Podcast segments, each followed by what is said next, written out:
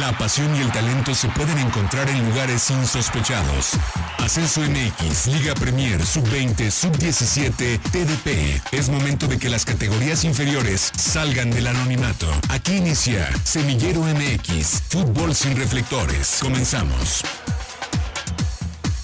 Hola, ¿qué tal? Hola, ¿qué tal? Muy buenas tardes. Bienvenidos a Semillero MX en una nueva edición, arrancando ya el mes de diciembre. Y eso no significa otra cosa que es etapa de definición en todas y cada una de las canchas que solemos visitar en este programa. Ahora sí nos empiezan a escuchar porque se empiezan a interesar por las finales de la categoría sub-20, que vaya que va a estar sabrosísima, y por supuesto por lo que ha pasado en la Liga MX femenil, que vaya que nos hemos ido de cabeza con nuestros equipos tapatíos. Creíamos que este Guardianes 2020 era el bueno para echar a las regias, para acabar con esa hegemonía, y no fue así. Tenemos un tremendo programa el día de hoy para que se quede con nosotros. Déjeme saludar primero a Alexei Arce, quien está con nosotros como todos los miércoles. ¿Cómo andas, Alexei? Hola Arturo, buenas tardes y buenas tardes a todos nuestros amigos de Semillero MX. Eh, un fin de semana movidito, ¿no? Para todos los equipos tapatíos con, con noticias quizá no tan positivas y como bien mencionabas, me quedo con esa parte que decías en la entrada del programa. Ahora sí, todos los medios empiezan a voltear a ver, ¿no? A las categorías abajo, sobre todo en, los medios eh, tapatíos. Eh, y bueno, cosa que Semillero MX ha dado seguimiento no solo en este torneo, ya tenemos rato dándole seguimiento a todas las categorías que no reciben reflectores y, y, que bueno, para nuestra mala fortuna de los eh, tapatíos y jaliscienses, eh, no fue una, una jornada tan agradable. Exactamente, y vaya que para platicar del tema voy a traer, ahí voy a presentar a una experta en el tema que sigue de cerca marca personal a la Liga MX femenil. Usted la puede escuchar en Fox Sports en las transmisiones. La escuchó, por supuesto, el lunes pasado viendo el clásico tapatío femenil, los cuartos de final. Voy a saludar con mucho gusto a Mónica Redondo desde la Ciudad de México. Gracias, Mónica, por esta conexión para Semillero MX. ¿Cómo estás? ¿Cómo estás viviendo la liguilla de la Liga MX femenil? ¿Cómo estás, Arturo, Alexei? Qué gusto saludarlos, qué placer. Ya sentía como que hace mucho no estaba por esta emisora. Estoy realmente dolida, eh, tocada, muy sentida y sorprendida hasta cierto punto por lo que sucedió el lunes pasado en los partidos de vuelta de, de la liguilla de la Liga MX femenil. Y yo sé que estás nervioso por mi presencia, porque me extrañas tanto, Arturo Benavides. Fue clásico nacional, no tapatío, que yo quería un clásico tapatío en la final, este es mi sueño guajiro algún día, pero sí, las cosas eh, no empezaron mal, no empezaron bien, mejor dicho, para los equipos de Guadalajara, porque a las 10 de la mañana el partido de vuelta, en una de las dos series que yo veía, prácticamente definidas. Las rojineras del Atlas recibían al equipo de Carla Rossi, a las queretanas en, el estadio Alfredo Pistache Torres, en, Colomos, que pues es mi estadio, ¿no? A final de cuentas, pero a ver, se juega ahí a esa hora porque el equipo prefiere jugar a esa hora en esa su cancha. A ver, tenían la mejor localía del año. No perdieron en todo no año. No habían perdido en todo el año, ni, lo, ni Tigres, ni Rayadas, nadie lo había logrado. Bueno, las rojineras eran las mejores locales y pues prácticamente tenían la situación a favor, ¿no? Habían ido a la corregidora, dos goles por uno. El criterio del gol de visitante es el primer factor de desempate si hay paridad en el marcador global, entonces las cosas pintaban, pero la maravillosamente para Fernando Samayoa. Minuto 21, Joana Robles abrió el marcador para ampliar un poco más la ventaja, pero el 25 hay una jugada clave, un error grosero, grosero de Ana Gaby Paz, que le deja el balón a Lizeth Rodríguez, hace un terrible despeje la guardameta de Atlas, que para el nivel que viene manejando, para lo que ha mostrado, por eso llama mucho la atención lo que hizo Nagabi.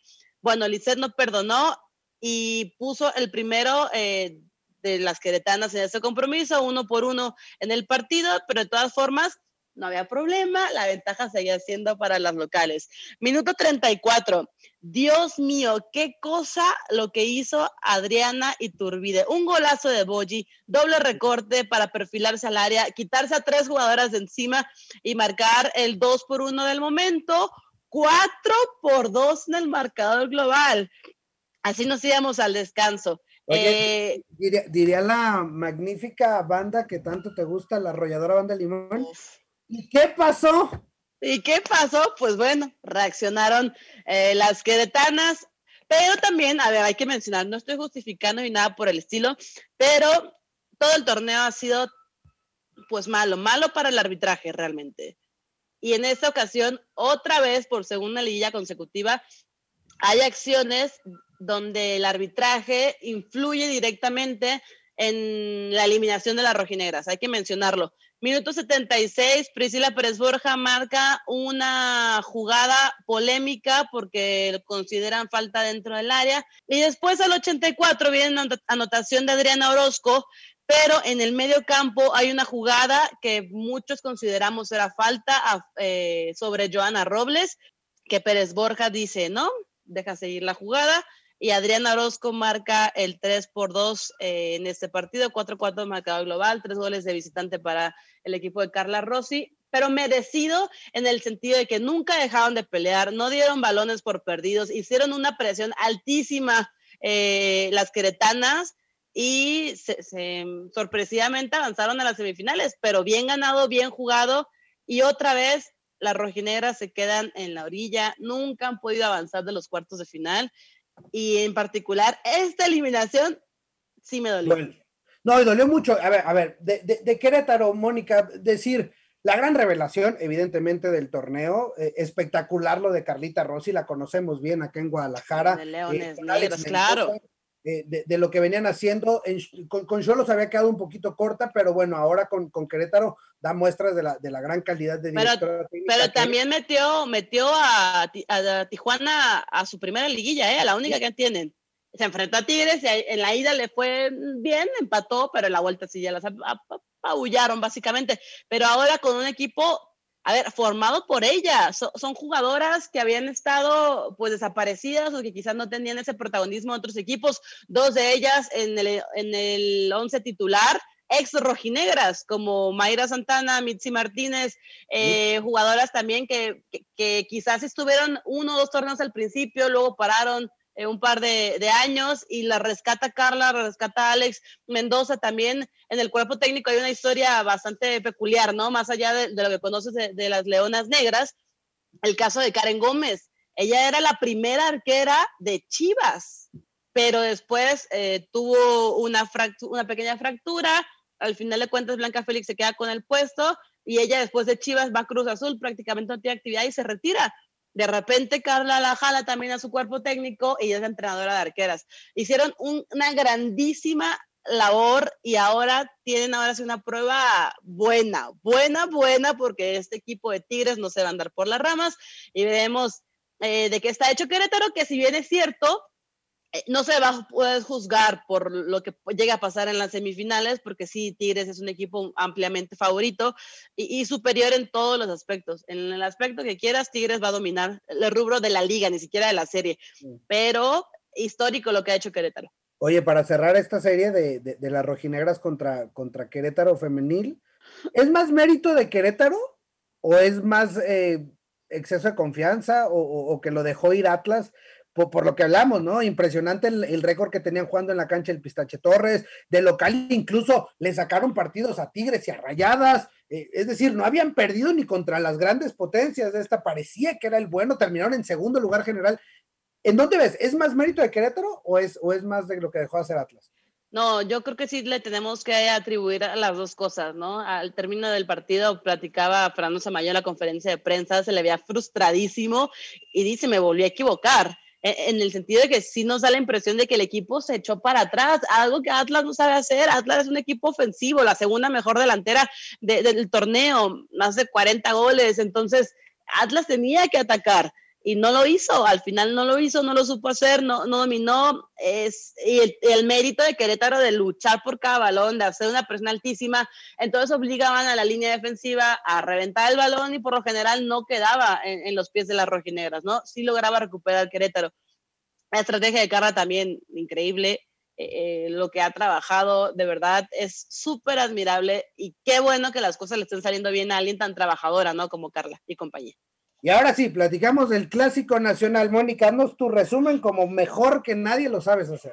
En este compromiso la ventaja la llevan las Águilas del América 1 por 0 en el partido de ida, pero con esa ventaja más allá de que Guadalajara no había hecho gol de visitante. Entonces el equipo de Locuellar necesitaba un tanto, pero obligar a Chivas a hacer tres de entrada no tenían la, presencia de Caro Jaramillo, que sufrió un durísimo golpe, conmoción cerebral, esguince cervical eh, de primer grado, por lo menos siete días fuera, para volver a regresar a, las actividades. Entonces, ella es en particular el enlace, ¿no? Entre el medio campo y las atacantes. Eh, una jugadora en particular que sirve eh, balones en principalmente Alicia Cervantes o puede abrir juego para generar otro tipo de acciones. Entonces esa labor se la dejaron a Ned Vázquez, una jugadora que nominalmente es delantera, e, e, es delantera, es la histórica, de hecho, la que marcó el primer gol eh, para el Guadalajara en esta Liga MX femenil. No hubo esa conexión en el primer tiempo, prácticamente no tuvieron balón en las atacantes, el equipo de América replegadísimo, ordenado, sin posibilidad de dejar a Chivas hacer algo eh, peligroso como tal. Hubo una acción donde Ned Vázquez tuvo un balón solo que no pudo rematar de buena forma y lo mandó, o sea, tenía el marco abierto literal, lo mandó por encima de, la meta de Renata Macharelli. Pero en la segunda parte, con esa necesidad de Guadalajara de ir al frente, tenían que hacer un partido perfecto a la defensiva, cosa que no sucedió. Dani Espinosa tuvo una grandiosa actuación, no anotó, pero sí participó en los dos tantos, al 59 de Marlin Campa y al 66 de Eva González. Si uno te obligaba a hacer tres, pues dos te obligaba obviamente a hacer cuatro anotaciones. Yo no sé qué pasó, yo no sé qué les dijeron, yo no sé en qué momento cambiaron el chip. Fue demasiado tarde, pero después la actitud del Guadalajara se mostró con un hambre y unas ganas de atacar, atacar, atacar. Al 74 cayó el gol de Alicia Cervantes. Luego una acción que fue al poste. Al 74 el gol de Isabela Gutiérrez para empatar. Más allá de que no consiguieron el objetivo, bueno, Chivas tenía tres partidos contra América en postemporada, en liguilla, que no le pueden hacer gol a las azul cremas. Entonces, bueno, ya le hicieron dos, ¿no? Ah, desafortunadamente para Edgar Mejía el tiempo ya no les alcanzó, quedó dos por dos, le llegaron a sacar un sitio a la América por ese gol que te digo que, bueno, el balón que se estrelló en el poste y la acción que, que falló a Ned Vázquez, que al final de cuentas terminaron por pesar, porque si se hubieran concretado esas dos anotaciones, el hubiera no existe, bueno, hubieran avanzado también eh, a las siguientes instancias, quedaron cortas y así se fueron los equipos tapatíos de la liguilla de la Liga MX femenil. Las semifinales son Tigres Querétaro, Rayadas contra América, eh, todos serán en el estadio, en el Universitario, en la Corregidora, en el Estadio Azteca y en el BBVA. Oye, eh, de, Chivas decir, gran torneo, ¿no? Del Chore Mejía, más allá de, cómo termina. Pero ¿Cómo llegó? Tomar en cuenta que llegó que dos días antes de que empezara el torneo. Pues, casi, casi. Dos semanitas y llegó antes. De acuerdo, me, me, sorprendió realmente, ¿eh? O sea, si me preguntas, más allá de Querétaro, obviamente, si me preguntas qué equipo te sorprendió por la actuación que tuvo, fue Chivas. Yo no esperaba tanto del Guadalajara. Definitivamente no esperaba tanto, eh, pero llegó una pieza clave que es Alicia Cervantes, que es la killer que necesitaba, que a la hora buena, digámoslo así, no estuvo, sí marcó un gol, pero, pero no estuvo o no respondió como se esperaba, como traía récord, digamos, traía paso de campeona de goleo que al final se quedó corta también. Eh, tuvo una ausencia en un partido por situación eh, extracancha, por tema de indisciplina, y al final se perdió la 16 y la 17 por esguince de tobillo. No llegó en su mejor versión Licha Cervantes a, a los cuartos de final, pero eh, qué bien le, hace Licha a este equipo, que recordemos en la temporada le dieron un premio a Norma Palafox por 21 anotaciones como la máxima goleadora de Chivas. Bueno, Licha en una campaña tiene 13 goles ya, dos en, liga, uno en liguilla, entonces definitivamente si sigue con esa constancia va a ser eh, muy pronto, la próxima campaña, más tarde en un año, la goleadora histórica de este equipo. María Sánchez, de muy buena forma también. Me queda a mí ahí una duda que se va a despejar esta polémica también eh, próximamente porque no estuvo Andrea Sánchez. Andrea Sánchez, la lateral por izquierda, que hacía una conexión perfecta con María y que en redes sociales híjole, se fue fuerte a declarar sin decir nombres, pero se ve que las cosas no están bien ahí con la directiva del Guadalajara femenil. Pero si Chivas sigue trabajando bajo esta línea, eh, las cosas para Edgar Mejía y su equipo van a mejorar muchísimo el siguiente torneo. Oye, y de las regias, ¿qué decir? Bueno, al menos yo veía rayadas como que se me habían tambaleado al cierre del torneo. Dije, híjole, después del partido de ida, por ahí pensábamos que podía eh, Pumas femenil. Al final llegaron a Nuevo León y llegando a Monterrey, nadie la saca. ¿Nos, ¿Nos, vamos preparando para la próxima semana hablar otra vez de final regia o qué? Mira, todo parece indicar que así será. No me encanta la idea por el hecho de que la gente que estamos en el fútbol femenil queremos que se distribuya, ¿no? Que, que, que no esté tan regionalizado la situación.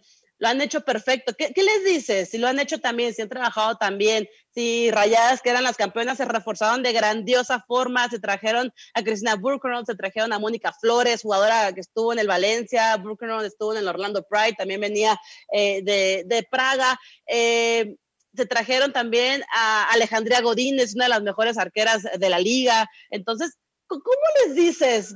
O sea, ¿cómo te puede molestar que estén en la final, ¿no? Si es que se llegara del caso. Entonces lo han hecho perfecto y Tigres no tuvo esa eh, facilidad esta campaña en particular de reforzarse al nivel que se reforzó Rayadas, pero bueno, a ver, la campaña anterior eh, eh, trajiste a Stephanie Mayor, trajiste a Bianca Sierra, también jugadoras que venían de Islandia, seleccionadas eh, del, mejor dicho, el selectivo mayor de México. Katy Martínez está en otro nivel, por fin encontró esa regularidad y los balones pues, a modo le quedaron, ¿no? Para definir, ya trae 21 anotaciones 21 goles. Estoy checándolo, pero según yo ya es la máxima anotadora en un torneo, liga y liguilla. Ya lo había hecho en liga con 18 goles, pero lleva más, tres más ahora en la, en la fase regular. Todavía le quedan dos o cuatro partidos más por disputar. Seguramente esa cuota se va a seguir ampliando. Y, y sí, a ver, el Tigres Querétaro luce muy disparejo, pero el Rayadas América siento que no luce tan disparejo por Leo Cuellar. Y además también tiene jugadoras como Jocelyn Oregel, eh, una líder en la defensa, que aparte mide 1,82 y esa mujer por aire nunca le vas a ganar. Y, y, tiene, tiene de dónde, ¿eh? Entonces también juega en el Estadio Azteca, quizás las motive, un poco de todo. Pero sí, si me preguntas, el pronóstico más probable es el clásico regio otra vez. Hola Mónica, te saluda Alexia, con gusto. Oye, retomando el tema de los equipos tapatíos, eh, preguntarte en el caso del eh, técnico Samayo, el entrenador del Atlas, a pesar de que si bien este torneo puede ser para muchos y no es ninguna aventura, ahí están los, los, números, el mejor torneo en la historia del Atlas, pero la eliminación y las formas en cómo se dio cuenta mucho, ¿no? Eh, sobre todo preguntarte, ¿qué sigue para el Atlas en cuestión de la dirección técnica, tomando en cuenta que, bueno, eh, Samayoa tiene con, los rojinegros, con las rojinegras desde la apertura 2018. Eh, ¿Firmó su sentencia de, salida o habrá continuidad para el técnico rojinegro? y la otra que me gustaría preguntarte, ¿dónde crees que radicó el principal error de Chivas eh, para tener un cierre quizá no tan positivo, ¿no? Eh, con dos derrotas frente a América y Tigres, hoy los dos equipos en semifinales, y que si bien en una serie de pareja termina quedando eliminada frente a América.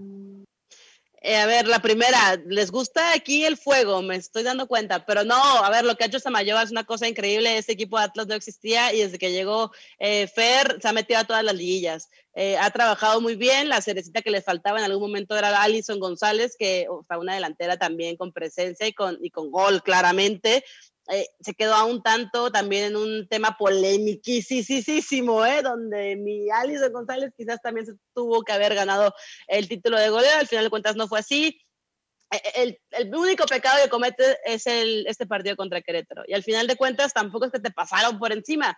Es un hecho donde el criterio de, de desempate no te favorecía como tal, ¿no? Eh, porque al final de cuentas el global fue 4-4. Tampoco es que te hayan no, fue un global como 5-1 como el de Rayadas a Pumas, o no fue un global como el 6-2 de Tigres a, Pachuca. va, a seguir, obviamente, pero sí que siento que tienen que como resetear ese chip, porque por fin lo habían logrado de tener esa ventaja, de quedar en los primeros cuatro y de, recibir el partido de vuelta, de, de, ser un equipo más sólido, pero ese último partido, yo no sé si fue exceso de confianza, si fue la estrategia de echarse para atrás, si no sé cómo tal, sigo realmente sin entenderlo, seguro ya yo con la cabeza más fría lo podría explicar mejor, pero yo creo que no, no, no debería porque salir si algo se está haciendo bien en Atlas es el equipo femenil, ahí no le muevan, ahí no le muevan definitivamente. Y en el otro caso, en el tema de Chivas, a ver, eh, este equipo sin Alicia Cervantes no tiene gol como tal, ¿no? Eh, y Licha Cervantes no estuvo los últimos dos partidos. Que bueno, no había notado eh, Cervantes desde la jornada 14. En el 5-0 contra Puebla no participó y ya después no estuvo eh, contra América ni contra Tigres. Entonces, sí creo que necesitan pues las demás compañeras también subir ese nivel para que no tengan esa dependencia sobre Licha, porque también un tema es el calendario, ¿eh? Las últimas tres, cuatro, hasta cinco jornadas había por lo menos dos partidos cada fecha de liguilla, o sea, eran partidos auténticos de liguilla, y así acomodaron el calendario. Todos los partidos bravos para muchos equipos, incluido Chivas, le tocaron al final. Entonces, eh, creo que las demás compañías se tienen que poner al nivel para no depender de Licha Cervantes, pero al final de cuentas, en particular, dieron mucho más de lo que yo me esperaba al inicio de la campaña muchísimo, pero, pero lejos. O sea, es casi casi el caso de Pumas, ¿no? En la varonil, para hacer un comparativo. No se esperaba nada de Pumas porque cambiaron técnico ellos y tres días antes. Pasaba lo mismo con Chivas, cambiaron técnico dos semanas antes de una situación inexplicable, una cosa muy extraña, y le respondieron bien al, Chore. Entonces, eh, también deberán apelar al profesionalismo, a, al equipo, al grupo, y que no, no haya también ese tema de situaciones extra cancha o temas polémicos con directiva para que eh, pues el plantel esté completo, ¿no? Y de lo que tenga Chore pueda disponer más allá de si dejan o no dejan entrar a una jugadora convocatoria. Mónica, buenas tardes. Te saluda Gerardo Guillén. Eh, en el mismo sentido de, los equipos tapatíos, me gustaría preguntarte, eh, a, título, a, título personal, no vamos a usar el término fracaso, ¿no? Pero, ¿qué, cuál eliminación puede calar más, ¿no? Porque ya hablamos del tema de Atlas, la mejor temporada en la historia para el equipo rojinegro, nunca han pasado de cuartos de final, incluso es, este era el rival asequible que les había tocado en la historia de liguillas, porque le había tocado Pachuca, porque le habían tocado las Regias, eh, pero por otro lado tenemos al Guadalajara, que si bien ya nos comentaste los asegúnes previos al inicio de la temporada, yo, yo creo que Guadalajara es uno de los cuatro o cinco mejores planteles de esta Liga MX femenil. Entonces, con este contexto, para ti, ¿cuál es el mayor desazón entre estas dos eliminaciones? Porque creo que nadie lo tenía en el presupuesto, que se quedaran los dos equipos en cuartos de final. Y la otra, en el mismo sentido de los equipos tapatíos, ¿crees que todavía tengamos por lo menos seis meses más de Alison González en Atlas, teniendo en cuenta el poder económico de otros equipos como los Regios, como América? Eh, a ver, vamos por partes. Chivas sí tiene buen equipo, pero no tenían esa killer que respondió perfecto a Alicia Cervantes. Y no sabíamos al inicio de campaña cómo iba a responder Licha dentro de la cancha. Y Leo Cuellar es un viejo lobo de mar, o sea, ese hombre se las sabe todas, todas, y plantó muy bien a su equipo, más las bajas que tuvo Chivas al final. Y reiterando un poquito de que yo no tenía tantas expectativas de Chivas para esta campaña en particular, creo que, que la derrota que más dolió fue la de Atlas por el hecho de que es su mejor campaña, eh, torneo histórico para ellas, una sublíder de goleo, que si bien es cierto ya han tenido una campeona de goleo, bueno, la hizo Fabi Barra con siete goles, este torneo fue tristísimo en cuanto a anotaciones para una jugadora, fueron siete goles, esa campaña Lison hizo diez goles más y ni así la alcanzó para coronarse.